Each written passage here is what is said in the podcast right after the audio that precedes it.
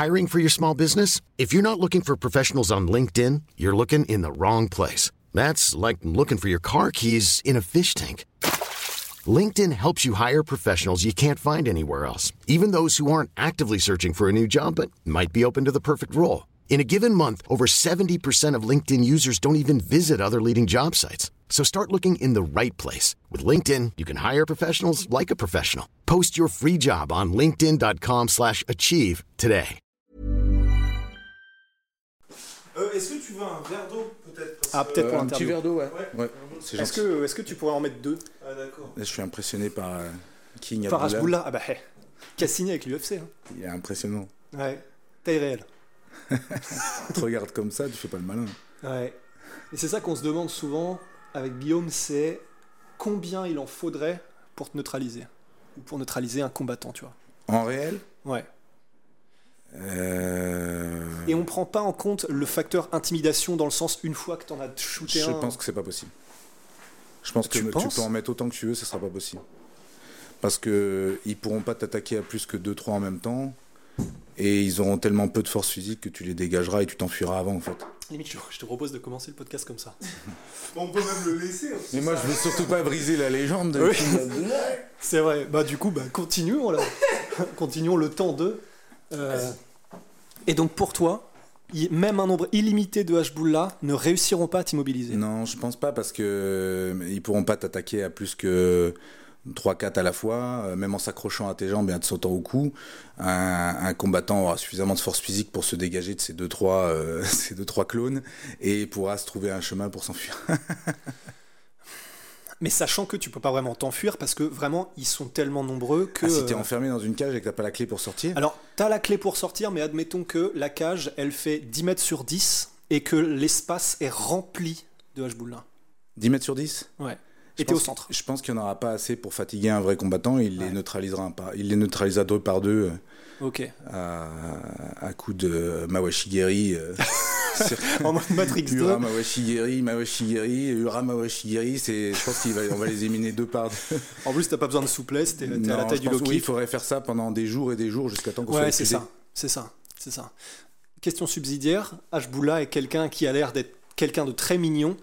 Est-ce que tu arriverais à lui mettre des kicks, sachant que, admettons, ce sont les ordres Il est là, mais il faut qu'il t'arrête, mais lui, c'est le Hashbullah que tu connais et que t'as Ah, appris à non, aimer. Je pourrais pas aller contre ma conscience, je pourrais pas. Euh, C'est comme neutraliser un, un chien, même s'il va essayer de m'agresser, je vais essayer de, je vais essayer de le repousser et de m'enfuir, et je pourrais pas neutraliser un chien. Ça se tient, ça se tient. Et comme pour ceux qui ont vu la scène euh, de I Am a Legend avec Will Smith, quand il est obligé de tuer son propre chien, Ah, c'est terrible, voilà, il le fait avec douceur parce que- parce qu'il l'aime. bien sûr. Alex, voilà, cette interview commence n'importe comment, mais c'est parfait. bah alors, on va avoir, euh, on aller dans différents sujets qui ont rapport avec ta carrière et surtout la manière dont tu vois les choses. Déjà, est-ce que pour ceux qui ne te connaîtraient pas, même si là tu commences à avoir euh, un sacrément euh, de popularité, en tout cas auprès d'un grand public, et ce qui fait vraiment plaisir, est-ce que tu peux rappeler qui tu es, d'où tu viens, en quelques lignes? Oui, euh, pour faire euh, très synthétique, euh, je suis Alex, je suis un ancien des forces spéciales françaises. J'étais dans les forces spéciales de, l'armée de terre, donc on faisait des missions, on va dire, d'un niveau stratégique pour l'armée française. Par exemple, la lutte antiterroriste à l'étranger, la libération d'otages, le conseil de forces armées alliées à l'étranger, la protection rapprochée pour des généraux commandant la force à l'étranger. Et euh, je, me suis, euh, je me suis éclaté au cours de cette carrière. C'était vraiment super. Mais arrivé à 30 ans, j'avais envie de, bosser pour moi, tout simplement, sans rejeter mon ancien travail que j'ai adoré. Mais j'avais envie d'être mon propre patron et de régler l'alarme de mon réveil le matin euh, à ma guise. Ce qui n'est pas le cas même dans les forces spéciales. On a toujours un chef, évidemment. Et du coup, j'ai créé ma première entreprise qui était sans prétention. C'était un bar à thème pole dance C'est à vrai Paris, bien sûr. Donc, euh, Purée. on donnait des cours de pole dance. Alors, c'était pas moi, hein, j'avais des, des, des instructeurs de pole dance, ou instructrices plutôt. Et euh, ça a bien marché, mais je l'ai revendu pour revenir dans le milieu de la, de la- de la sécurité et de la défense. J'ai investi dans un centre d'entraînement au tir dans lequel tu es euh, déjà venu tirer avec euh, Benoît. Absolument. Et euh, donc c'est un centre d'entraînement pour les professionnels, mais dans lequel il y a aussi un club de tir euh, sportif, pour lesquels les, les- les civils peuvent venir s'initier au tir ou pratiquer le tir s'ils sont fans de ce sport. C'est un vrai sport, le tir sportif. hein, il demande de concentration, dextérité. Je le conseille à tous. Et à partir du moment où j'ai eu ce complexe d'entraînement, j'ai continué de développer mon activité de formation et de conseil, toujours vers les professionnels de la sécurité et de la défense. Donc ça peut être des militaires, des policiers, des agents de sécurité, mais aussi des diplomates, des journalistes qui vont dans des zones de guerre. euh, en France, à l'étranger, euh, et maintenant on fournit aussi de la sécurité privée euh, nous-mêmes, principalement de la protection rapprochée, de l'escorte de convois dans des zones de crise, et euh, on est capable de faire de l'évacuation de zones de guerre. Et le, et le nom de ton entreprise, c'est Chiron, c'est ça? Le nom de l'entreprise c'est Chiron, et le nom du centre d'entraînement c'est Subtac. Ok. Très bien. Ben, maintenant qu'on a fait un petit peu du coup le tour rapide de qui tu es de ta carrière, moi il y a une question en fait qui me fascine un peu chez les gens qui ont eu besoin d'utiliser un mental qui est au-delà du mental entre guillemets normal pour une personne qui n'a pas eu à rencontrer des difficultés particulières, etc. Pour toi, comment est-ce que tu as fait? Parce qu'il me semble que tu as eu une éducation entre guillemets normale, dans une fait, famille oui. normale. Et, Tout euh, à fait. Alors, je, je suis tout à fait d'accord avec toi. Moi, je considère que j'ai eu une enfance tout à fait normale, avec une famille normale. Mais en fait, peut-être qu'on met la normalité à des, à des niveaux différents, selon de quelle génération on est, selon de quelle origine sociale on est. Pour moi, une famille normale, c'est une famille où on a des frères et sœurs, on respecte son papa, on respecte sa maman, et on a des valeurs qui nous sont transmises. Donc, euh, à partir de, quand on apprend, si on apprend le respect très jeune, pour moi, c'est normal, mais c'est vrai que c'est peut-être pas acquis pour tout le monde aujourd'hui. Euh, déjà apprendre le respect, et puis euh, euh, apprendre le, comment dire, la valeur qu'a le travail. C'est vrai que ma famille a toujours beaucoup travaillé, euh, et du coup, euh, quand on, on, nous transmet les valeurs de travail et de respect très jeune, pas besoin forcément d'être euh, dans la difficulté pour, euh, pour conserver ces valeurs une, fois adulte. C'est ces, euh, c'est ces valeurs que j'ai mis à profit pour réussir ma carrière dans, dans les forces passer la sélection et puis réussir les différentes formations, puis être capable d'assumer les missions qui m'ont été confiées par la suite. C'est euh, c'est le respect, euh, de la hiérarchie dans l'armée. Voilà, si on a été éduqué comme ça, on a plus de facilité à accepter l'autorité dans l'armée, parce que ça, reste l'armée. On a euh, une hiérarchie quand même très pesante dans l'armée, même dans les forces spéciales. Et puis être, bosseur, voilà, Euh, essayer d'exceller dans tous les domaines dont on a besoin dans, son travail, repousser ses limites, que ce soit au niveau physique, mais aussi au niveau technique, tactique. Donc ces valeurs-là, dans ma famille normale, m'ont été transmises. Et euh, j'ai toujours fait du, sport étant gamin. Mon père faisait du sport, voilà. Et euh, après, euh, ce que je dis beaucoup, ce qui, m'a permis d'endurer les difficultés de la sélection et puis, comme je dis derrière, de la formation et des missions, il faut avoir une, grande force morale. Avoir de la force morale, ça veut dire être capable d'être constant dans euh, l'efficacité de ce qu'on produit, euh, quelles que soient les difficultés. Euh, C'est-à-dire que qu'on ait des problèmes personnels, qu'il fasse froid, qu'on ait faim, qu'on soit fatigué, on va garder la même motivation, on va garder la même efficience dans ce qu'on produit. Et ça, c'est vrai que c'est pas donné à tout le monde. Il y a une part d'inné. Et dans l'inné, je pense qu'il faut avoir de l'ego. Je, je parle beaucoup de l'ego. Je parle pas d'égocentrisme, je parle pas de narcissisme, je parle pas d'orgueil. Je parle de l'ego, c'est-à-dire avoir de, la fierté, euh, avoir de l'amour propre. Et à partir du moment où on a de l'amour propre, quand on est mis en difficulté sur quelque chose, on a envie de se prouver à soi-même et aux autres qui nous regardent, et pour ceux qui sont croyants. Je pense que c'est une véritable force. Prouver à Dieu qu'on est capable, et ça nous donne une deuxième, euh, force, euh, celle de, vouloir bien faire. Quand on est dans, en échec, si on a de l'ego, euh, on, on, redouble d'efforts pour euh, progresser et réussir la tâche qu'on nous a confiée. Et pendant les tests de sélection, ouais, ça peut être ça. Ben, c'est ce que tu disais. C'est l'ego. Pour moi, c'est fasse... le, le, le, moteur, c'est l'ego. Alors, bien évidemment, derrière, euh, ce qui va faciliter les choses, c'est si on s'est bien préparé physiquement. Ouais. Alors, Euh, je suis né euh, dans les années 80.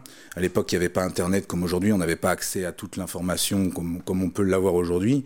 Euh, clairement, je n'avais aucune idée que je rentrerais dans les forces spéciales. Je ne savais même pas ce que c'était. Je savais que je voulais rentrer dans l'armée et que je voulais euh, faire parachutiste. Euh, J'avais vu ça au défilé du 14 juillet. Je trouvais que les mecs avaient de la gueule. Je me suis dit, tiens, je veux faire parachutiste. Bon, j'ai été pas forcément bien bien orienté au moment de mon recrutement, mais mes résultats derrière, une fois incorporé dans l'armée, ont fait que j'ai pu accéder directement aux forces spéciales. Ce qui va vraiment aider, c'est si on. alors, Je ne savais pas exactement dans quoi il fallait être performant, sport, mais enfin, je, se- selon, si on a du bon sens, on se dit qu'il faut être complet. On se dit qu'il va falloir être fort, endurant, rapide et, euh, et solide. Donc, euh, bon, bah, quand j'étais gamin, euh, avec les faibles connaissances que j'avais en préparation physique de l'époque, je pratiquais un peu tous les sports. En fait, je refusais de faire aucun sport, que ce soit des sports collectifs, être adroit, que ce soit en volet, en foot, être endurant, faire de la course à pied, c'est quand même la base, être agile, être capable de bien porter son poids, donc faire de l'escalade. Voilà, j'avais l'occasion de faire un peu d'escalade quand j'étais gamin. J'habitais à Melun. À côté de Melun, il y a la forêt de Fontainebleau. La forêt de Fontainebleau, c'est un des plus grands spots euh, mondiaux de Varap. Donc, c'est de l'escalade sur bloc. Et euh, là, j'ai pu euh, vraiment développer mon agilité, la capacité à déplacer, à soulever mon poids, tout simplement. Puis derrière, bah, toute la- le renforcement musculaire classique, pompe abdos, traction. J'ai commencé à faire un petit peu de musculation avec des poids libres euh, quand j'avais 18 ans, pas plus, euh, pas, pas, faut dire pas moins plutôt. Euh, et puis avec, euh, voilà, on est en pleine croissance à cet âge-là. Euh, faut pas s'inquiéter euh, quand on a 17-18 ans si on est encore un peu mince, si on est encore un peu gringalet pour certains. avec l'âge, ça vient. Et puis voilà, il faut. Il faut se donner dans tous les sports, en fait, Euh, natation, sport de combat évidemment. Euh, depuis que j'étais gamin, je faisais du karaté. Euh, moi, je suis l'époque où il y avait le choix entre judo ou karaté. J'étais très fan de karaté. Je voyais Chuck Norris, euh, Bah forcément. euh, Jean-Claude Van Damme euh, à la télé. Euh, donc forcément, j'avais euh, j'avais demandé à mes parents de faire du karaté. J'ai adoré. Euh, pour les jeunes, je trouve ça super. Ça aurait été aussi très très bien le judo. Hein. Euh, Du coup, pour faire parallèle avec Benoît, qui lui a commencé par le judo, c'est aussi super. Et après, c'est devenu un peu désuet. Quand j'étais adolescent, je me suis mis à la boxe thaï. Euh, super, super années. Puis je suis rentré à l'armée directement après. Alors là, euh, on en parlera peut-être après après de, de- des sports de combat dans l'armée. C'est intéressant comme sujet. Mais voilà, finalement, euh, faire de tout, faire de tous les sports, être complet. Et si je devais donner euh, un conseil, c'est de faire le point sur dans quoi on a des facilités ou pas. Euh, si on voit qu'on est très très très endurant mais que on n'est pas à l'aise en natation, ou si on voit qu'on est très très très costaud mais qu'on n'est pas bon en course à pied, ben il faut travailler plus ses points faibles, bien évidemment. À un moment, il faut se dire bon, je suis déjà bon dans ce domaine-là. Euh, ça sert peut-être à rien que je fasse trois séances par semaine. Je vais peut-être faire juste une séance du sport dans lequel je suis bon euh, toutes les semaines et je vais garder, je vais économiser ce temps pour progresser sur mes points faibles.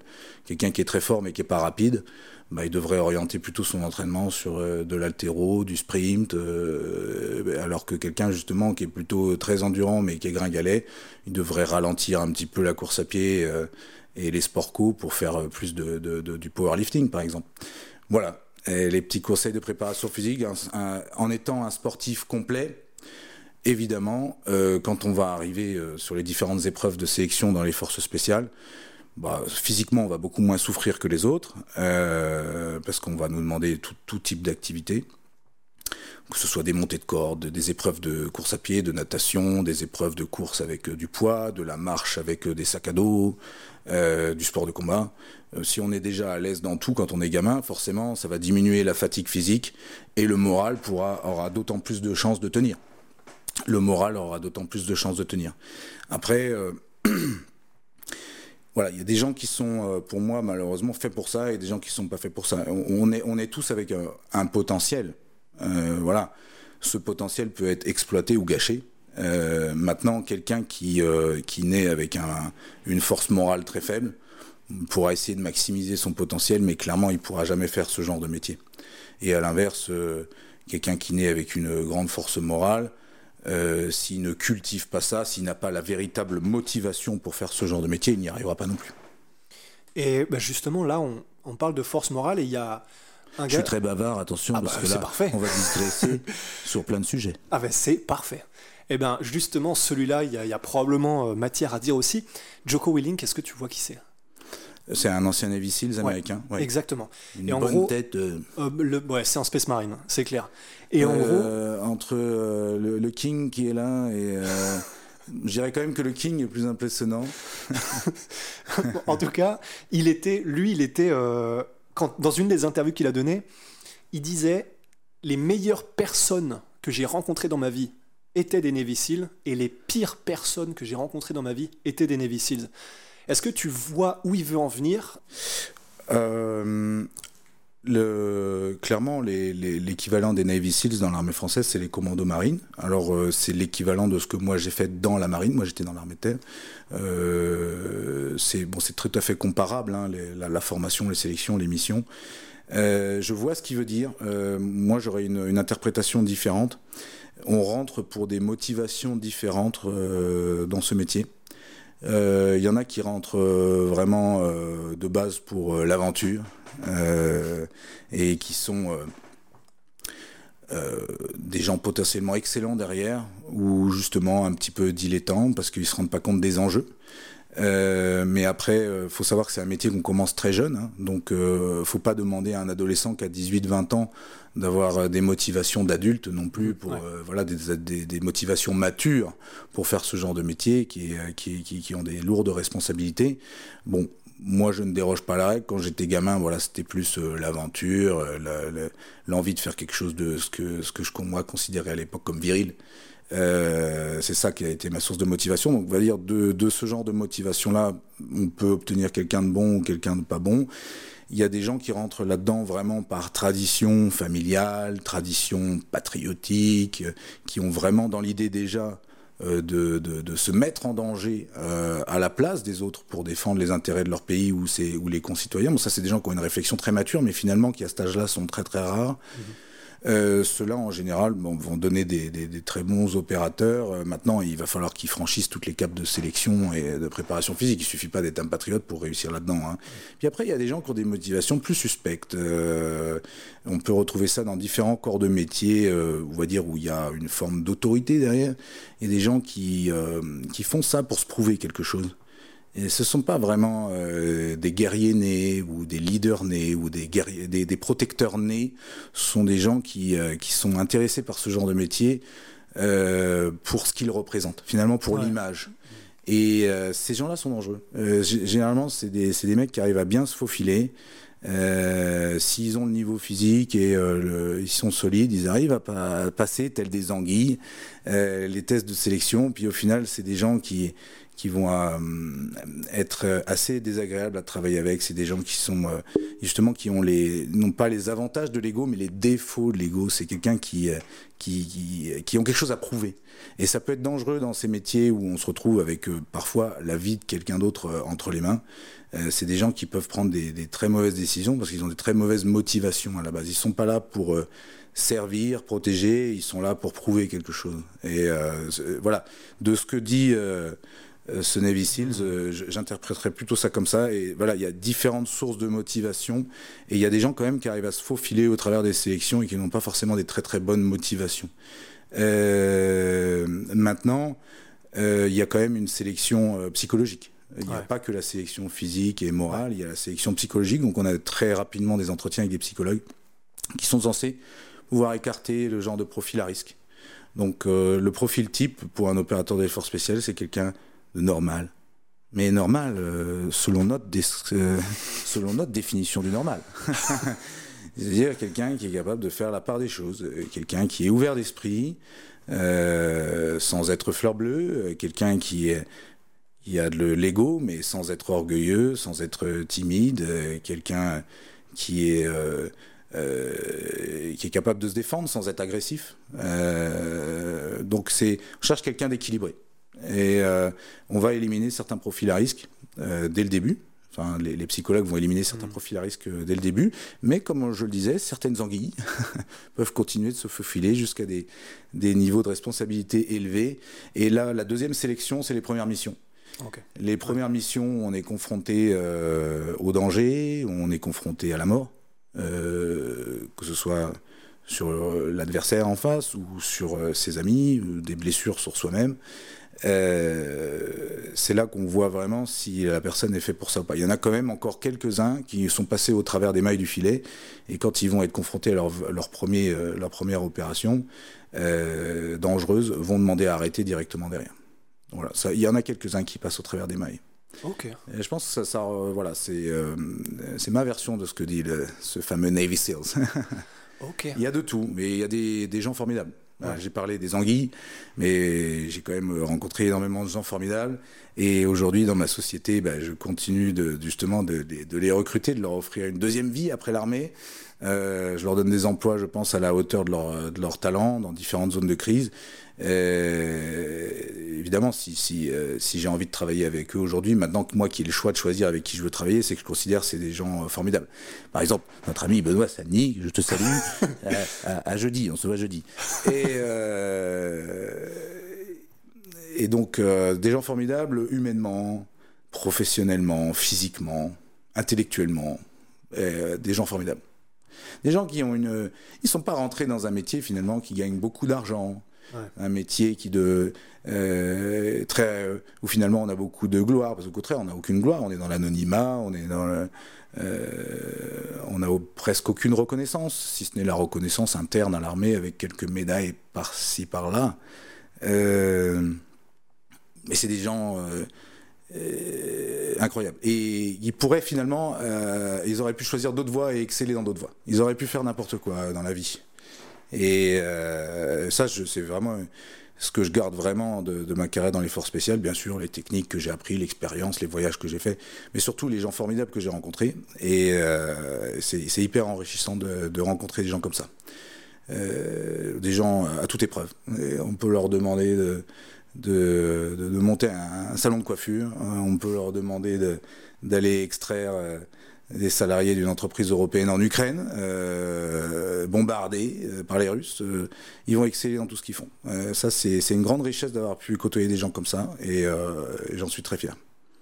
Ça, c'est un truc qui, te redonne un peu foi en l'humanité, de voir qu'il y a des gens qui peuvent être comme ça, c'est-à-dire ils ont rencontré à peu près toutes les situations où ils auraient pu, entre guillemets, se laisser aller à leurs démons et, et faire des trucs qu'ils n'auraient pas dû faire on fait tous des erreurs, mais dans la majorité des cas, du coup, qui ont su faire le bon choix, c'est des gens que tu as surtout croisés ici et qui fait que tu, gardes un peu euh, espoir. Hein. Alors, bien sûr, il y en a qui font tout des métiers tout à fait autres hein, et qui, sont, qui sont tout à fait comparables, voire meilleurs. Euh, c'est juste que euh, je suis rentré très jeune dans l'armée, dans les forces spéciales. Je me suis retrouvé un petit peu à huis clos avec ces gens-là, euh, déployés ici et là. dans les situations où tu es soumis dans les gens que moi j'ai rencontrés, évidemment, j'ai plus rencontré des gens exceptionnels dans mon ancien travail, évidemment. Maintenant, aujourd'hui, je suis revenu à la, à la vie civile depuis, depuis fin 2015. Euh, j'ai aussi rencontré des gens formidables dans le civil, mais c'est vrai que j'ai trouvé une, une, proportion de gens exceptionnels plus importante euh, dans mon ancien travail dans les forces spéciales. Et euh, je suis très content de pouvoir conserver des relations avec ces gens-là aujourd'hui, de, par la nature de mon activité professionnelle. Et récemment aussi, donc avec Benoît et avec toi, on a, on a rencontré à travers des, des choses interposées des gens qui étaient ce qu'on peut appeler des mythos. Est-ce que ça, J'en ai fait arrêter un là récemment. oui, mais oui, c'est ce que nous disait Benoît. ouais, bah, et du coup, il y en a un qui, euh, qui était un arnaqueur notoire français. On va pas citer son nom, on va pas lui faire de la publicité. Il y en a déjà assez sur Google. Euh, il fait des, des, arnaques de type Tinder en France, puis finalement il, il s'est mis à se mettre dans le monde millimito. Il s'est fait passer pour un ancien légionnaire, jusqu'à il, s'est fait passer pour un employé de ma société en Ukraine pour négocier des faux contrats d'armement, euh, pour euh, vendre de la sécurité à des sociétés humanitaires, à des, associations humanitaires, euh, détourner de l'argent et continuer d'arnaquer. On l'a repéré très rapidement. Et on a organisé une rencontre rapide avec la police. Euh, et il est en prison. mais parce que c'est vrai que du coup, on se marre, mais c'est vrai que bah, du coup, vous disiez avec Benoît ouais, que si tu vends euh, des trucs défectueux comme des gilets pare-balles défectueux, en fait, on va très vite. Euh, et souvent, les, les, les, mythomanes, là où ils font beaucoup de tort, c'est-à-dire qu'il y a beaucoup d'anciens militaires, que ce soit anciens des forces spéciales ou pas, hein, qui euh, n'osent pas trop se mettre en avant parce qu'on a eu une culture euh, de euh, reste humble, reste dans l'ombre, les caméras c'est pour les généraux, c'est pas pour toi. ne parle pas. Attention, en France, il y a beaucoup d'antimilitarisme, c'est pas vrai. Bon, comme dans tout pays avec une liberté d'opinion, c'est toujours à peu près 50-50, hein, quel que soit le pays euh, démocratique du monde. Il y a toujours à peu près 50% de monde qui soutient l'État, sa police, son armée, et 50% qui est plutôt critique. Finalement, on est dans un pays tout à fait normal, avec une opinion tout à fait normale. Et euh, faut pas hésiter à, à, mettre en avant euh, ses services pour la France après sa carrière, si ça peut nous aider dans l'entrepreneuriat ou euh, pour obtenir un job salarié. Faut pas hésiter. C'est vrai qu'on est dans l'armée était très longtemps surnommée la grande muette. Mm. très peu de communication, ce qui aujourd'hui au final change parce que on se rend compte qu'avec l'accès à l'information très rapide par Internet, l'armée doit communiquer maintenant. Donc l'armée est beaucoup moins la grande muette qu'avant. Et dans le même esprit, eh j'encourage tous les gens qui en ont besoin après leur carrière pour euh, militaire, pour rebondir, d'assumer qu'ils sont anciens militaires. Et euh, ils, vont peut-être, aux, yeux d'une grande partie de la population, obtenir plus rapidement la confiance en se disant bon, c'est des gens rigoureux, euh, c'est des gens travailleurs, c'est des gens qu'on servi. je vais lui faire confiance pour ce deal je vais lui faire confiance pour ce poste. Euh, c'est quoi la question, mon ami? C'est quoi la question que j'ai posée déjà? Je suis très bavard, attention. Attends, c'était. On a digressé. Euh, bah non, c'était en fait, c'était, on parlait simplement du coup des gars qui sont un peu des mythomanes et qui sont passés pour des gens de force spéciale. là où font beaucoup de mal les mythomanes, c'est que eux, bah, du, euh, vu que c'est, euh, c'est difficile de vérifier le CV d'un militaire quand on n'a pas beaucoup de connexions dans l'armée. Donc du coup, euh, des gens qui eux vont oser se mettre en avant alors qu'ils n'ont pas le parcours, contrairement à des gens qui ont un vrai parcours et qui n'osent pas se mettre en avant, bah, ils vont prendre les places à leur place. Et vu que ce sont des mythomanes, ils n'ont pas derrière le background qui va bien, ils vont, euh, ils vont finalement se planter dans le job euh, ou, ou dans le, le, relationnel avec les gens dans une société dans laquelle ils sont embauchés, et ils vont donner finalement une très mauvaise image des gens qui ont réellement fait ce job et qui derrière, ils vont passer derrière, ils vont être blacklistés parce que non, c'est bon, euh, on a déjà eu un gars des forces spéciales, il a fait de la merde. Mais en fait, c'est parce que c'était un mythomane et les, gens qui ont été confrontés à lui n'avaient aucun moyen de le vérifier. Et du coup, ces gens-là font beaucoup de mal, beaucoup de mal. Ils se rendent pas compte que des gens ont beaucoup donné au pays et méritent vraiment bah, d'être appelés euh, vétérans, euh, qu'ils aient fait 3, 5, 10 ans, 15 ans, 22 ans. Ils méritent d'être appelé vétéran, il mérite d'être ancien de l'infanterie, ancien de la cavalerie, mmh. ancien des services de renseignement, il le mérite. Et euh, il, faut leur, il faut leur laisser la place, il ne faut pas essayer de, s'inventer une vie et de venir leur, leur piquer la place, ils font beaucoup de tort pour au final donner une mauvaise image. Alors, à mon petit niveau, je lutte contre les mythomanes parce que j'ai un petit peu de présence sur les réseaux sociaux. Et euh, dès qu'on me fait des signalements, euh, je n'hésite pas à faire circuler l'info. Euh, j'ai déjà eu des plaintes, des mecs qui ont dit. ils m'ont accusé de quoi Atteinte à l'honneur, incitation au cyberbullying. Attends, les mythomanes qui t'accusaient d'atteinte à l'honneur? Ouais parce que, mais c'est vrai parce que bon, pour le des coup, côté droppé parce que derrière euh, je donnais pas de nom, je mettais, je partageais juste des photos, je donnais même pas le profil Instagram de la personne. Mais euh, les gens suffisamment malins arrivaient à le retrouver. Et, euh, et c'est eux-mêmes qui essayaient de m'attaquer pour atteinte à l'honneur, incitation au harcèlement, mais ils l'ont bien mérité. Et je continuerai de me battre contre eux. Parce que bah, c'est vrai que pour la petite histoire, euh, bah, effectivement, nous Ne me faites pas peur, mythomane. vous pouvez arriver tous dans la cage comme euh, le King. Comme les Hashbullah, ouais. vous serez tous neutralisés. Euh, Mais tu sais que ça, d'ailleurs, c'était une émission aux États-Unis qui s'appelait Bully Beat Down. Et en gros, oh. apparemment, c'était quand même un peu scénarisé, c'était un peu des acteurs quand même mais ils arrivaient apparemment à trouver des situations où il y avait un gars qui se faisait violenter au lycée, etc.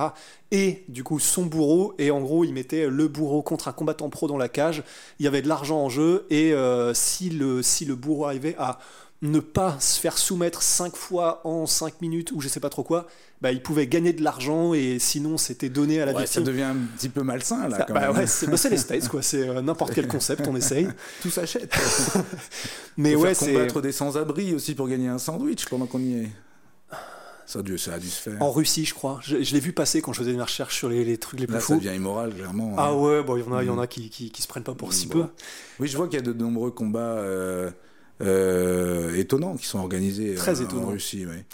Bah, en fait, c'est des géants contre des nains. Ouais, euh, voilà. Et puis il y en a, bah, en gros, il y en a effectivement où ben, on avait une discussion un peu avant que ça ne commence sur qu'est-ce qui les, enfin, qu'est-ce qui peut être le, consentement, etc. À partir de quel moment, bah, il y a des gens qui participaient à des combats dans certaines orgas russes où tu te disais je sais pas si intellectuellement il ou elle était vraiment en capacité de, de dire non et de comprendre ce qui se passe en fait. Et là, ça devient vraiment chaud. Effectivement. non, Et euh, ça bah, n'arrivera sinon- pas en France avec la nouvelle fédération espère, de euh, MMA.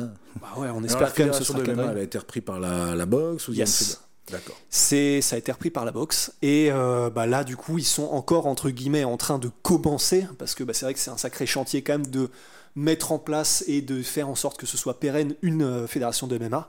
Mais ouais, ça, ça, ça a commencé. Bon, Tous les grands chantiers bien. ont commencé. Tant mieux. Et, euh, et Le pour- meilleur moment pour planter un arbre, c'était il y a 10 ans. Et Oh. le deuxième meilleur moment, c'est maintenant. Et donc la fédération de MMA en France, mais écoute, C'est beau. il f- faut bien qu'elle commence un jour.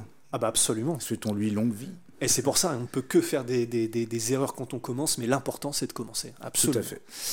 Et euh, euh, pas évident de, du coup de rebondir là-dessus, mais lorsque du coup tu as fait ta sélection et lorsque tu es rentré chez les forces spéciales, on a tous plus ou moins dans notre vie, à un moment donné, rencontré une situation où tu es confronté à un truc auquel tu as beau te préparer dans ta tête, etc.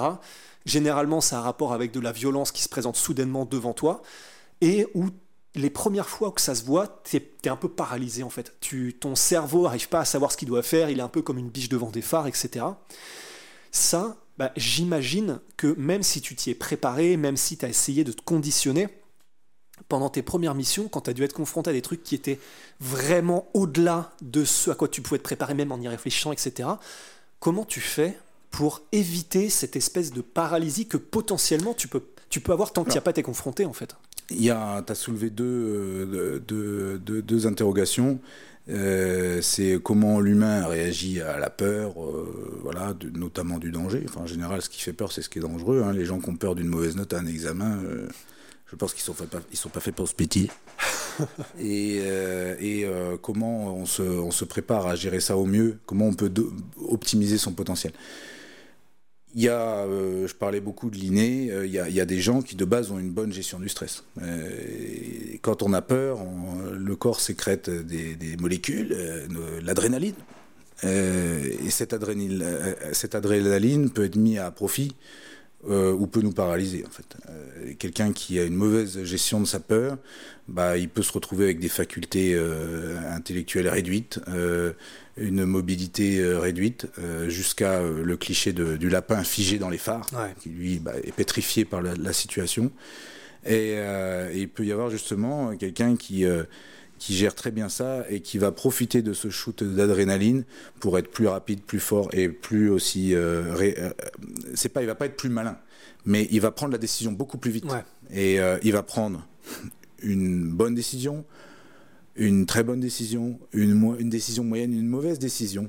Mais prendre une décision dans une situation d'urgence, ça sera toujours mieux que de ne pas prendre de décision. Et il y a des gens qui, naturellement, cette adrénaline-là va leur permettre de prendre une décision très rapidement. C'est ceux qui gèrent bien leur peur. Euh, donc voilà, il y a une part d'inné. Évidemment. Maintenant, comment euh, Bien sûr, il y a une sélection dans les forces spéciales. On essaye de sélectionner des gens euh, qui ont cette faculté. Maintenant, c'est pas infaillible, et euh, il y a des gens qui l'ont plus ou moins cette faculté. Maintenant, ce qui, qui va permettre d'optimiser le potentiel de chacun, c'est l'entraînement, la répétition, la répétition, la répétition. On appelle ça en anglais le drill. Le drill. Donc, euh, de la même manière qu'un combattant professionnel va driller ses, euh, certains enchaînements. Euh, inlassablement, qu'ils ressortent instinctivement euh, dans un combat réel, eh bien, un opérateur des forces spéciales va driller inlassablement des gestes techniques et aussi des réactions tactiques simples, qu'on appelle des réactions immédiates, pour que ça devienne complètement instinctif en cas, de, de- de- en cas de stress. Et que du coup le cheminement pour arriver à la bonne décision soit beaucoup plus simple. Voilà, donc l'entraînement, le fait de s'entraîner euh, au maximum de situations possibles. Alors, on n'arrivera jamais à exactement à reproduire euh, Ouais. ce qui peut se passer dans des situations réelles, qui sera toujours unique, mais on peut s'entraîner sur des scénarios le plus proche possible. Essayer d'envisager, on essaye d'envisager vraiment tous les scénarios dans notre entraînement. Euh, quand la mission se passe bien, quand la mission se passe mal, les différents types de missions qui peuvent nous être confiées et on s'entraîne inlassablement. Et du coup, le, le cheminement vers la bonne décision en cas de stress est plus simple. De la même manière qu'un combattant professionnel dans la cage ou dans le ring Et t'as- Mais tu as déjà ou été. sur le tatami. Absolument, pas discriminé. Aucune discrimination. Et tu as déjà été témoin, toi, de ça, de, de gens qui au moment T, se rendre compte, ou bah, du coup, vous vous en rendez compte que du coup, oh, ok, j'ai drillé, j'étais prêt, je suis préparé physiquement, je pensais m'être conditionné mentalement, mais où en gros, tu as été témoin de, ah oui, en fait, ils sont pas du tout faits pour ça, et ils prennent soit I'm Sandra, and I'm just the professional your small business was looking for. But you didn't hire me because you didn't use LinkedIn jobs. LinkedIn has professionals you can't find anywhere else, including those who aren't actively looking for a new job but might be open to the perfect role, like me. In a given month, over 70% of LinkedIn users don't visit other leading job sites. So if you're not looking on LinkedIn, you'll miss out on great candidates like Sandra. Start hiring professionals like a professional. Post your free job on linkedin.com/achieve slash achieve today. Prennent la mauvaise décision, où il y a une panique. Enfin, ça arrive même chez des gens très entraînés. Ça arrive, je te parlais de quelques cas qui, euh, qui se faufilent, et c'est pas toujours les gens auxquels on croit. Hein. C'est pas toujours euh, la personne la plus solide qui s'avère être la plus solide une situation réelle, et c'est pas toujours la personne qu'on sent le moins qui s'avère être la, la personne la plus problématique en situation réelle. Moi, j'ai travaillé euh, quasiment toujours avec les mêmes gars toute ma carrière. J'ai pas eu ce problème-là. C'est des gens qui étaient extrêmement solides, sauf peut-être l'un qui, euh, une fois qu'il s'est retrouvé père de famille, euh, la, première mission dangereuse qu'il a fait derrière, ça, on sent qu'il était euh, beaucoup moins volontaire au cours de la mission et à l'issue de la mission, il a demandé à arrêter les opérations. Voilà. Il y a aussi les- des événements personnels qui peuvent, qui peuvent venir modifier le mindset de quelqu'un. C'est tout à fait compréhensible. Euh, moi, je compare la- le moral à la jauge de morale à un vase. hein, et euh, euh, de base, quelqu'un qui a une très bonne, un très bon moral, il y a un très très grand vase. Mais euh, chaque problème, qui soit par rapport à une mission ou par rapport à un problème perso qu'on peut avoir, remplit le vase. Et puis fi- finalement, un petit problème perso vient rajouter la goutte qui fait déborder le vase et fait que quelqu'un n'est plus opérationnel. Et est-ce que c'est quelque chose Mais qui est... pour répondre à ta question, euh, euh, je sais qu'il y a des, des, des gens qui euh, qui sont pas faits pour ce métier et qui ont dans d'autres groupes que je n'ai pas côtoyés euh, se sont retrouvés face à leur première goutte de sang et se sont retrouvés complètement figés et n'ont pas voulu continuer la mission, se sont retrouvés à se mettre en retrait alors qu'ils étaient en poste de responsabilité pour certains et que du coup les autres euh, coéquipiers ont pris le relais. Euh, voilà, face à son premier cadavre, face à son premier mort, qu'il faut déplacer, qu'il faut fouiller pour faire du renseignement, euh, face à son premier blessé à soigner. euh, Il y a des gens qui se retrouvent figés, oui, et qui se rendent compte tout de suite que c'est pas fait pour eux et qui, malgré qu'ils soient passés au travers de toutes les sélections et qui du coup sont écartés, soit par eux-mêmes, soit par les coéquipiers euh, après une mission. Mais c'est très rare et moi j'ai eu la chance de ne, de ne pas avoir ce cas-là au sein de mon groupe, sauf peut-être la personne qui est devenue père de famille, qui a changé un petit peu son mindset, et ce que je comprends très bien. Et euh, enfin, pas- enfin, humainement, nous, être humains normaux, absolument. Enfin, mais est-ce que ça te paraît, est-ce que ça te paraît délirant? J'ai lu un bouquin euh, il, y a, il y a quelques années qui s'appelait Sniper de Nicolas Lilin. Je sais pas si tu en as entendu parler. J'ai lu aucun bouquin de ma vie. Ah oui, mais oui, c'est vrai. J'ai lu ça dans le QG. Mais j'en écris un. Ah, bah, comme quoi. Alors je l'écris pas tout seul, hein, euh, c'est un, un auteur. La maison d'édition Nimrod. Ah bah qui oui. m'a contacté quand j'ai commencé à, à me montrer sur Instagram pour faire un bouquin sur ma carrière. Et j'avais tout, à l'époque, j'avais accepté, bien sûr. Euh, J'avais rien de mieux à faire. Ça va finalement sortir, évidemment, il a écrit tout seul. Et j'ai fait l'effort de lire mon premier livre de ma vie, c'est le mien. je l'ai corrigé pour vérifier que les termes techniques et ça collait bien à ce que je voulais dire. Ça va sortir à la fin octobre, je crois. Ça s'appellera euh, Stick Action Spéciale. C'est vrai? Un opérateur du premier pays me raconte. Ah, Alexandre Alex. voilà, petite preview. Je n'ai jamais lu un livre de ma vie, j'en ai écrit un. Qu'est-ce qu'il y a En vrai, la punchline est parfaite. Du coup, non, je n'ai pas lu le sniper, mais j'ai vu des films, hein, si tu veux. Ok, bah en fait, mais là c'était particulièrement par rapport à une chose qui, à mon avis, peut difficilement être mise en film et surtout en 2022, j'ai du mal à le voir. Mais euh, ce gars-là, du coup, qui a fait partie d'une unité qui était qui s'appelait les saboteurs apparemment en Russie et qui était une, uni- une unité qui était c'est des gars qui avaient apparemment des problèmes avec la justice et qui ont euh, Ça a existé en France aussi. Bon, c'est moins, c'est plus le cas aujourd'hui, mais il y a eu des, des, des, des, des unités, ce type d'unité, un des types d'unités comparables en France. Dès le souvenir que j'ai, bon, ça doit exister depuis bien plus longtemps, mais j'ai des souvenirs de, de la Première Guerre mondiale. J'ai des souvenirs. Non, je n'étais pas né pendant la Première Guerre mondiale. Hein, quand j'étais gamin. Je suis né dans les années 80. Mais euh, j'ai pas lu de livre, mais j'ai regardé des films et des reportages.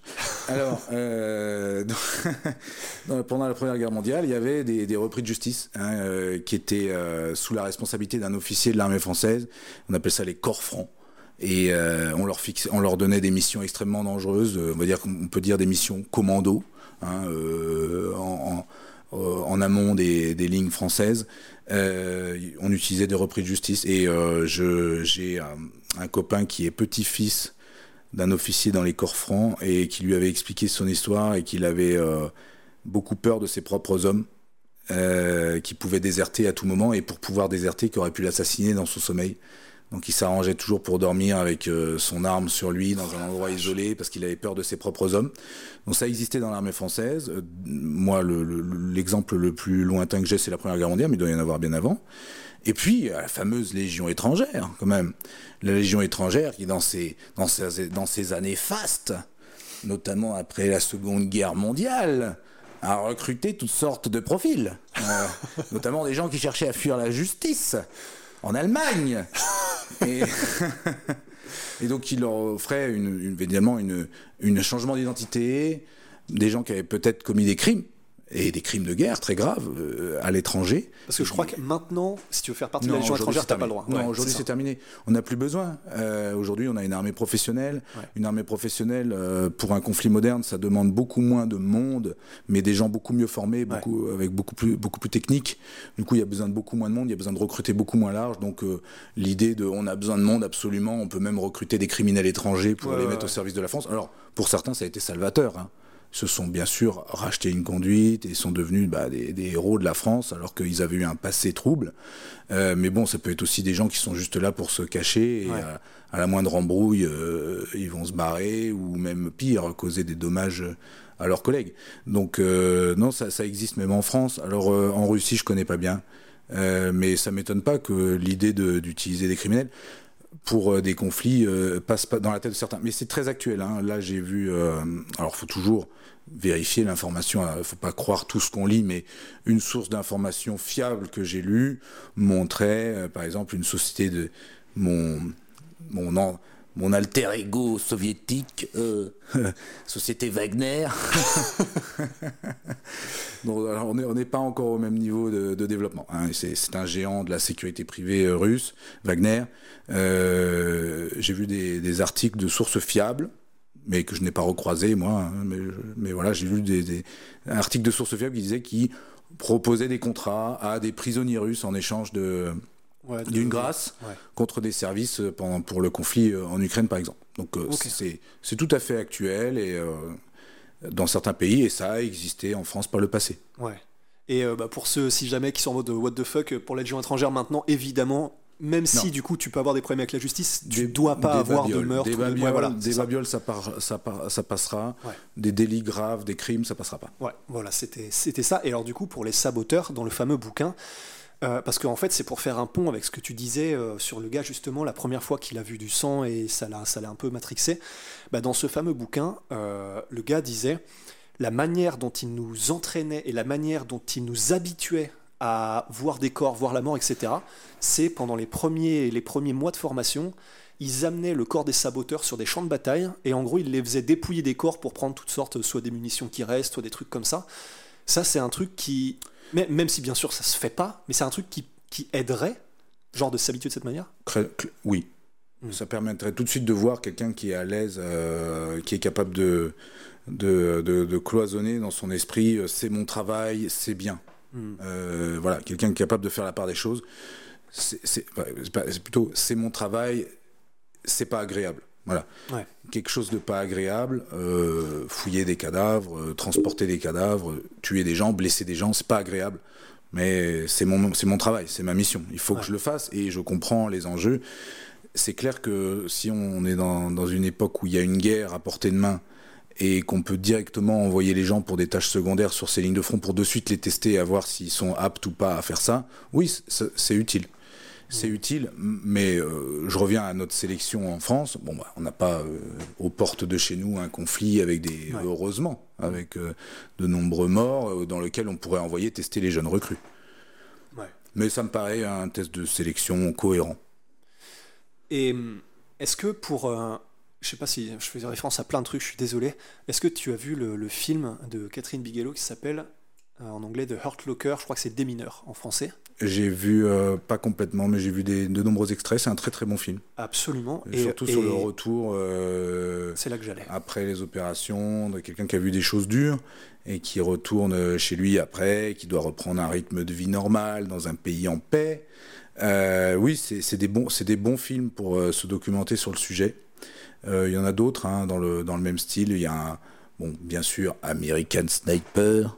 Et, bien sûr, mais il y a aussi des bons films français. Euh, je, que je me fasse foudroyer si je donne pas le bon titre du film, mais il y a un film euh, avec deux Depardieu qui est sorti euh, il y a peu de temps sur la guerre d'Algérie, avec des mecs qui rentraient de la guerre d'Algérie, qui avaient un petit peu du mal à se réadapter. Je crois que ça s'appelle Les Hommes. tu corrigeras si je me suis trompé. Mais il y a des bons films de tout, de, voilà, français, étrangers, il y a des très bons films sur le sujet. C'est vrai que souvent, c'est dans les films d'action, c'est quelque chose qui est complètement euh, comment dire, occulté.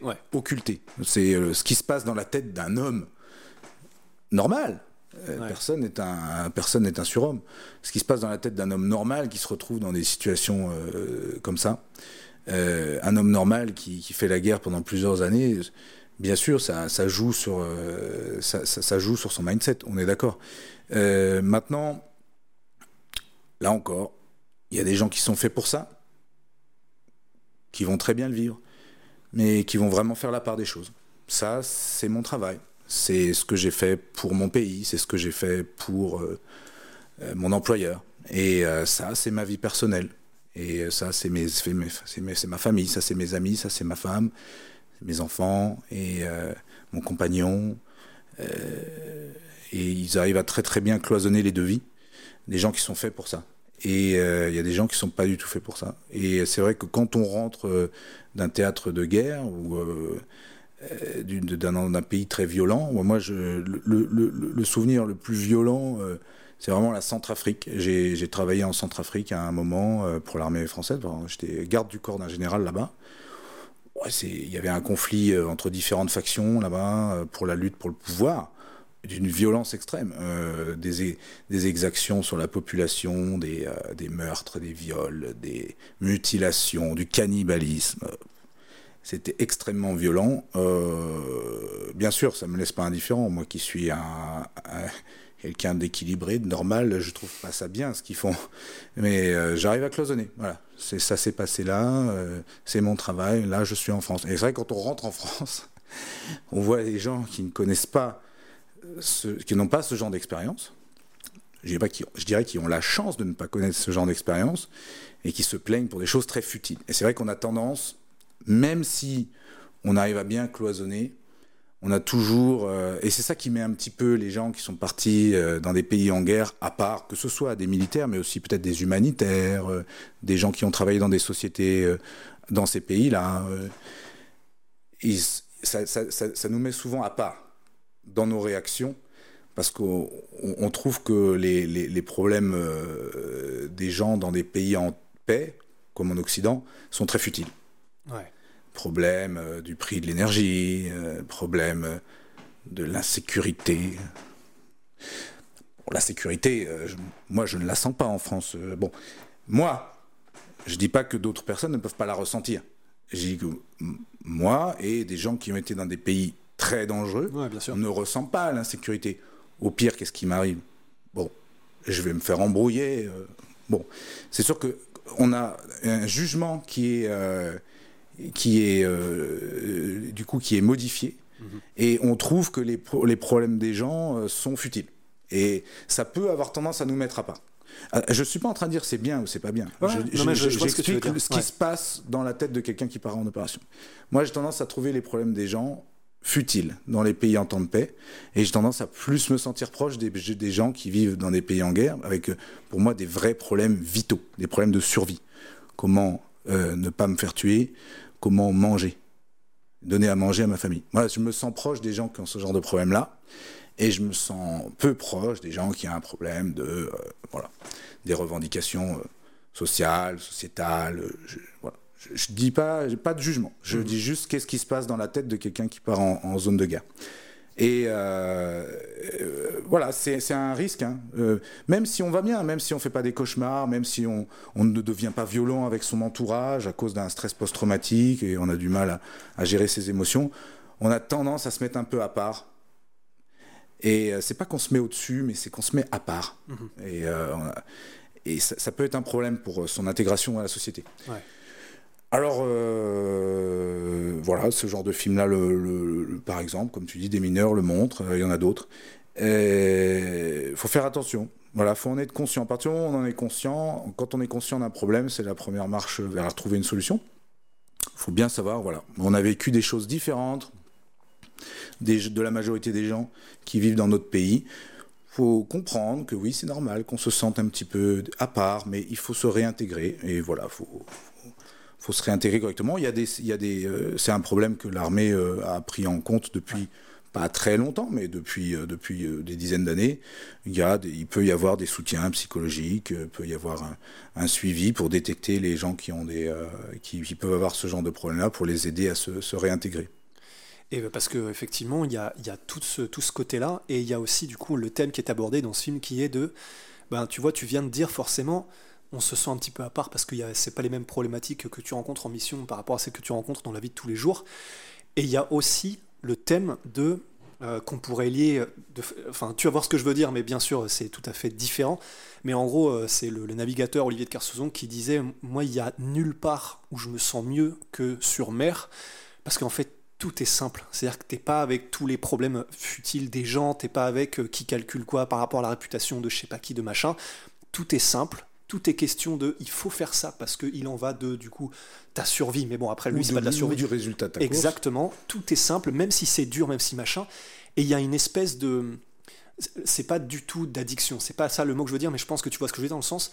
On ne se sent jamais pour lui, pour De Kersauzon, aussi vivant et aussi bien dans le sens où tout est simple et où tu sais ce que tu dois faire, etc., même si tes objectifs sont euh, de te dépasser, etc.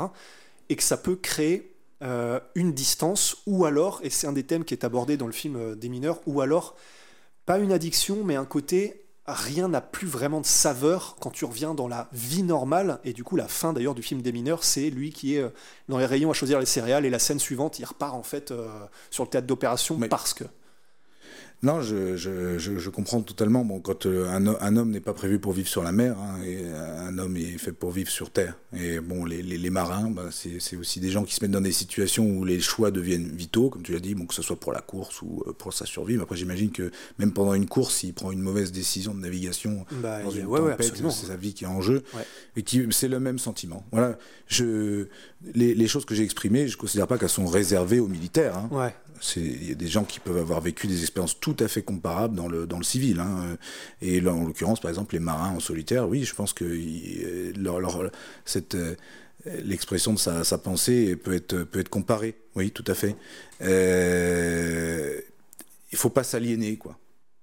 Voilà, c'est, on n'est jamais. Moi, je dis qu'on n'est jamais mieux qu'à la maison. Bon, comme beaucoup. Lui, sa maison, c'est peut-être sur la mer. Moi, ma maison, c'est la région parisienne. J'ai mes amis qui sont là, j'ai ma famille.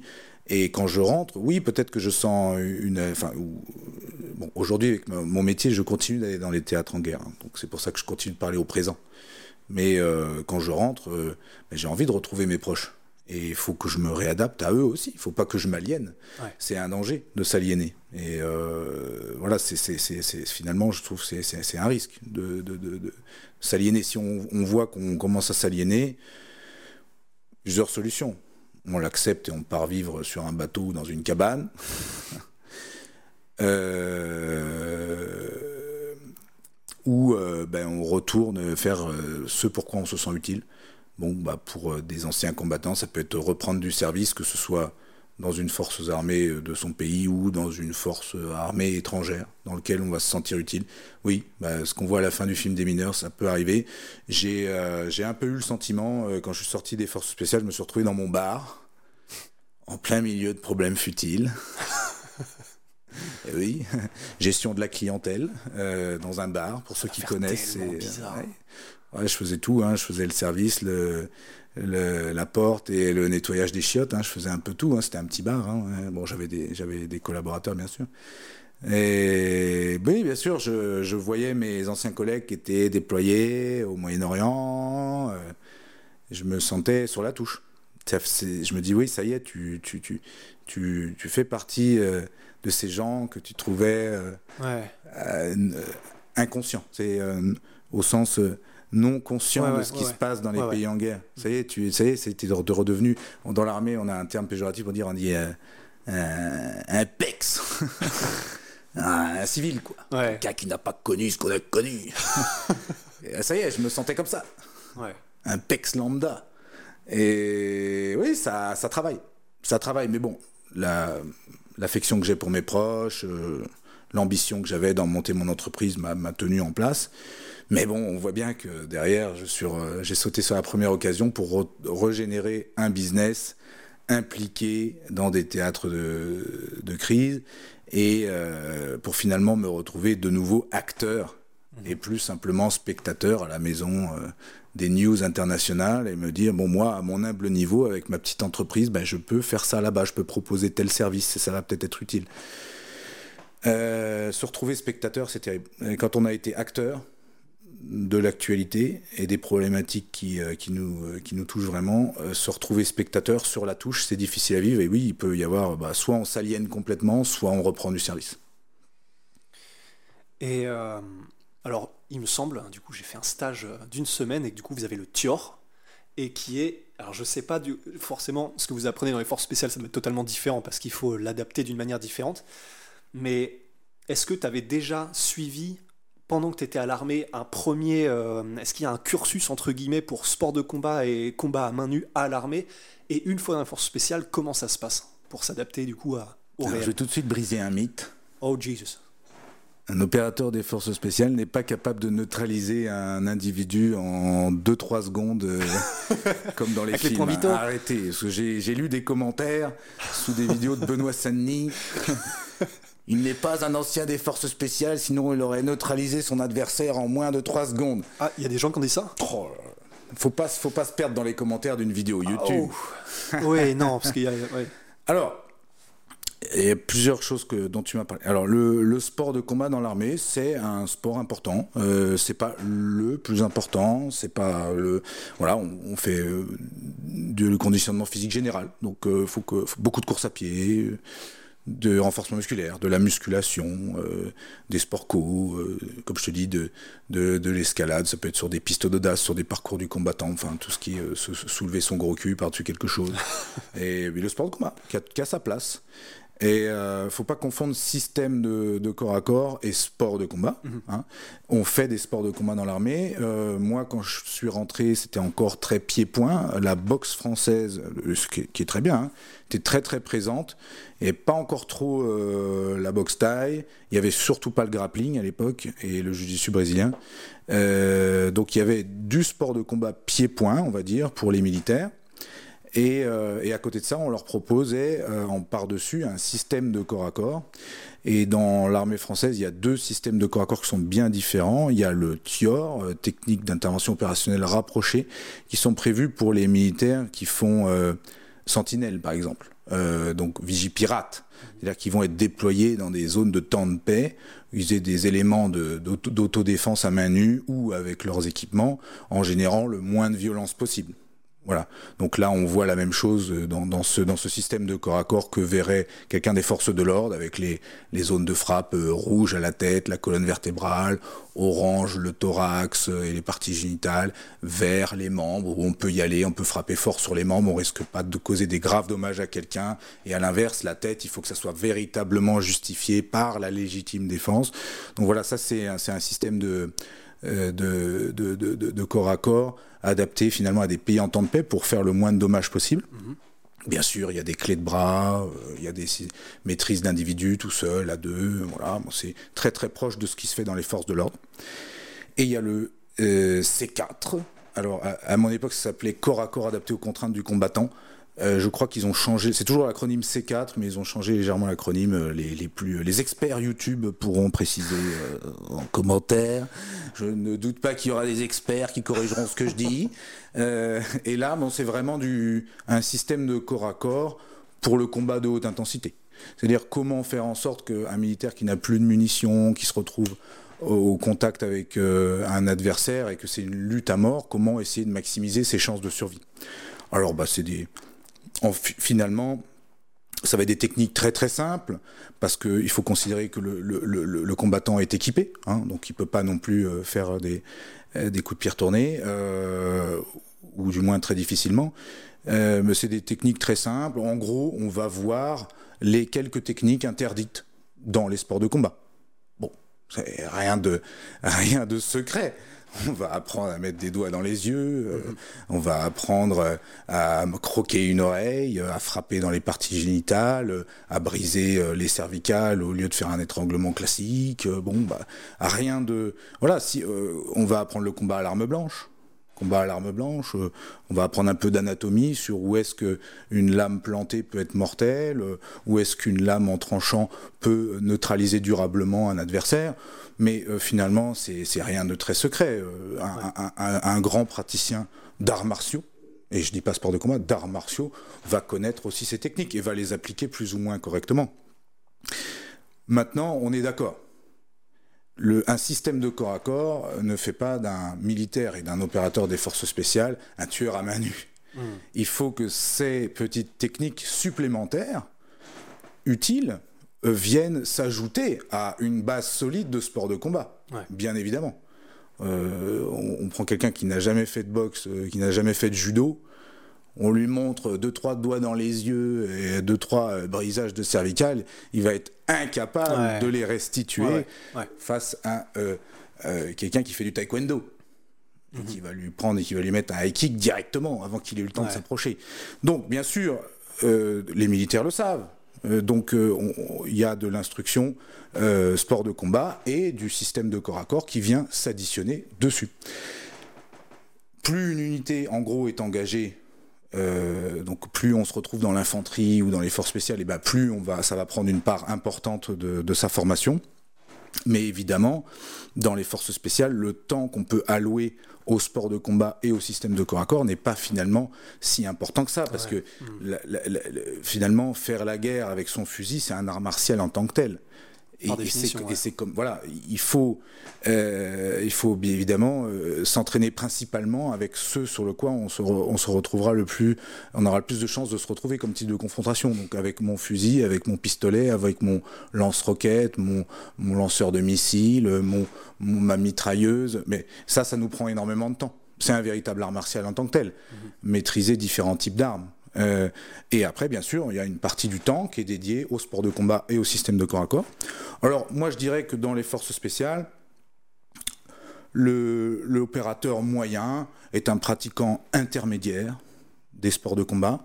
Alors, moi, quand j'ai commencé, c'était surtout pied-point, mais très rapidement, euh, dans les avant, euh, va dire entre 2005 et 2010, le grappling et le jiu-jitsu brésilien sont, sont, arrivés sur le devant de la scène et, fort heureusement, il y a, ça a été intégré à notre formation de sport de combat. Donc aujourd'hui, c'est véritablement des cours de MMA qu'on a, complets. Et par-dessus, on va rajouter quelques séances spécifiques. Voilà, de euh, quelle technique euh, interdite en MMA je vais pouvoir ajouter à mon mhm. panel. Euh, si j'ai une arme blanche, si je dois menoter, entraver quelqu'un avec des serflex, avec des menottes, comment est-ce que je vais placer mon, coéquipier pour le neutraliser Voilà, c'est, on va dire qu'en sport de combat, l'opérateur moyen est un, un pratiquant intermédiaire des sports de combat. Et, euh, mais pour être efficace professionnellement, on lui donne quelques petits tips en plus. Voilà. Mais c'est pas, la, évidemment, c'est pas la majeure partie de son travail. la majeure partie de son travail, ça reste avec ses, armements, euh, ses armes à feu. Voilà. Donc, faut pas fantasmer le niveau. Euh, de combat au corps à corps d'un opérateur des forces spéciales, je vais décevoir beaucoup de monde. ça reste... Alors moi, j'ai toujours été passionné d'arts martiaux depuis que je suis mm. gamin. Moi, voilà, j'ai commencé dans le karaté, la boxe taille. Je suis arrivé à l'armée c'était la grande époque du Pride. On regardait le Pride sur des CD qu'on achetait euh, chez le libraire. Waouh, on découvrait le grappling, on découvrait le jiu brésilien. J'étais dans les premiers à m'y intéresser. Et euh, je suis passé moniteur de C4, euh, corps, à, corps à corps adapté au contrat du combattant. À l'époque, aujourd'hui, ça a changé le terme. Mais bon, c'est énervé, c'est la même chose, C4. Euh, du coup, je me suis retrouvé dans mon groupe, responsable de euh, d'entraîner mes, camarades sur ce genre de technique. Donc je m'y donnais à cœur joie, on faisait beaucoup de choses. J'avais des, copains qui étaient très très forts dans d'autres sports de combat et euh, avec les petites techniques que je leur apportais en plus, on trouvait des solutions, c'était hyper intéressant. Et, euh, et, voilà, bon après je suis parti dans l'entrepreneuriat, j'ai eu beaucoup moins de temps, mais euh, je reste un, fan d'arts martiaux. Donc forcément on va dire que peut-être mon niveau en sport de combat par rapport aux autres à l'armée était un petit peu supérieur. Mais il euh, n'y a pas que des Benoît Saint-Denis dans les forces spéciales. C'est un énergumène. Oh, c'est un spécimen rare. Voilà. Ouais. Lui, euh, il a toutes les qualités qu'on a citées avant d'un opérateur des forces spéciales, mais en plus, il a un don pour euh, les sports de combat, qui a été détecté rapidement et il s'est fait un nom euh, aujourd'hui et il a encore une très belle carrière devant lui. Euh, mais voilà, tous les n'importe quel euh, opérateur qui sort des forces spéciales n'ira pas à l'UFC. bon. Ouais, ils seront forcément beaucoup plus efficaces qu'une personne normale. Oui, alors évidemment. Il y, a le côté déjà, bah, parce qu'ils ont fait par leur travail des sports de combat à peu près toute leur carrière, ce qui est quand même déjà beaucoup plus que le commun des mortels. La -hmm. plupart des gens ne font pas de sport de combat. Ouais. Ils ont vu quelques petites techniques supplémentaires, mais ils ont surtout un moral et un physique solide. Bon, le moral, ça change tout quand même. On voit clairement dans une confrontation réelle, quelqu'un qui fait euh, son petit, culturisme, euh, il se retrouve embrouillé euh, par un, abo dans la rue qui lui met un coup de pression, il va rien faire. il va rien faire parce que le, le, mindset a pris le dessus. C'est quelqu'un qui a peur finalement, la peur de la violence. Et donc, bon, déjà, la, un mec des forces spéciales normalement est solide moralement, il a un bon mental, un mental de combattant. Une confrontation à mort, que ce soit avec une arme ou à main nue, bon, il a déjà connu. Mm -hmm. Et ça lui fait pas peur, normalement. Ouais. Et après, il a un physique solide, puisqu'il est sportif complet. Et que les sports de combat, pour exceller, nécessitent un physique complet, fort, endurant, rapide, souple, technique, bon, euh, mobile. Évidemment, bah, il, a, il a un bon potentiel. Maintenant, ce potentiel-là, il faut l'exploiter. Tout le monde n'a pas le potentiel de Benoît Saint-Denis, et en plus, lui, son potentiel, il s'est donné les, les, cartes pour l'exploiter et, et, devenir combattant de l'UFC. Et euh, dernière question de cet entretien, on voit, euh, tu as utilisé. J'ai déjà sparé avec Benoît. J'ai pas tenu longtemps. Hein. ouais, ça, ça, doit pas être rigolo quand même. Quelques, quelques dizaines de secondes. ouais, parce que pour le coup. Mais euh... je me débrouille, hein. Celui qui m'embrouille, il vient avec moi au dojo à Subtac. Euh, Villebon-sur-Yvette, 1 avenue d'Islande, il n'y a pas de souci, il peut tourner avec moi. Euh, bon, me prend pas pour un, un, rigolo non plus, mais je n'ai pas le niveau de Benoît. Hein. Bon. Bah, de toute façon, que ce soit à mon avis toi ou Benoît face à quelqu'un de relativement normal, pour le coup, effectivement, je pense que ça se compte en oui, une question la plupart de, des gens, de minutes, de secondes même. On, normal. Pourrait, un opérateur de force spéciale ne pourra jamais rivaliser avec un combattant professionnel de MMA, et dans les règles de MMA, d'autant plus. Naturellement. Voilà, impossible. Bah en tout cas, voilà, bah, merci beaucoup du coup je, je, d'avoir répondu à toutes ces questions qui, euh, qui, que j'avais envie de te poser, Alex. Et puis, euh, bah, où est-ce que les gens peuvent te trouver euh, bah, du coup, tu écris ce bouquin qui arrivera bientôt. Il y a ton entreprise Chiron Solutions. Où est-ce que les gens peuvent te trouver? Oui, on peut me trouver euh, différents endroits. Euh, ceux qui veulent me défier dans le ring, euh, voilà, vous avez eu l'adresse. Je passe pas mon temps à ça non plus. Hein. mais sinon, vous pouvez me trouver, c'est sûr, sur Instagram, Alex underscore French, underscore SAS.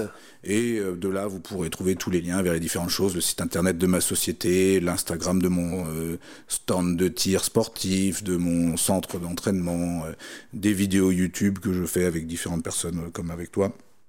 Euh, on, on, retrouvera toujours toute l'actualité sur ma page Instagram, Alex French SAS. Parfait. Bah Alex, merci beaucoup. C'était un plaisir, c'était intéressant, c'était original. Bah, bah ouais, Par rapport à moi, les questions qu'on me pose d'habitude. Bah écoute, en tout cas, c'était vraiment un plaisir. Tu m'as pas dit, euh, Est-ce que ça fait de tuer un homme Ouais, bah déjà premièrement parce qu'on te l'avait déjà posé et puis même c'est vrai que j'avais envie d'aller un peu plus dans, bah, dans la, ta conception de tout ça en fait. Non, c'était métier, c'était etc. top, merci beaucoup. Ben, prends soin de toi, à la prochaine et puis bah ciao. À bientôt. Nice.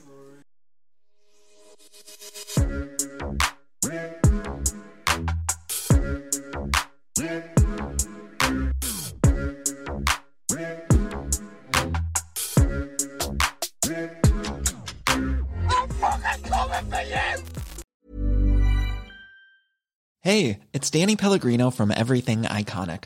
Ready to upgrade your style game without blowing your budget? Check out Quince. They've got all the good stuff shirts and polos, activewear, and fine leather goods, all at 50 to 80% less than other high end brands. And the best part? They're all about safe, ethical, and responsible manufacturing. Get that luxury vibe without the luxury price tag.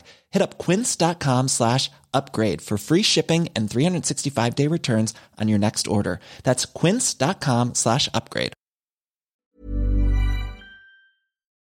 Et voilà, c'est la fin de votre épisode du podcast La Sœur. Si ça vous a plu, n'hésitez pas à nous mettre les 5 étoiles sur Apple Podcast ou sur Spotify. Vous pouvez aussi nous laisser un petit commentaire, ça nous aidera beaucoup.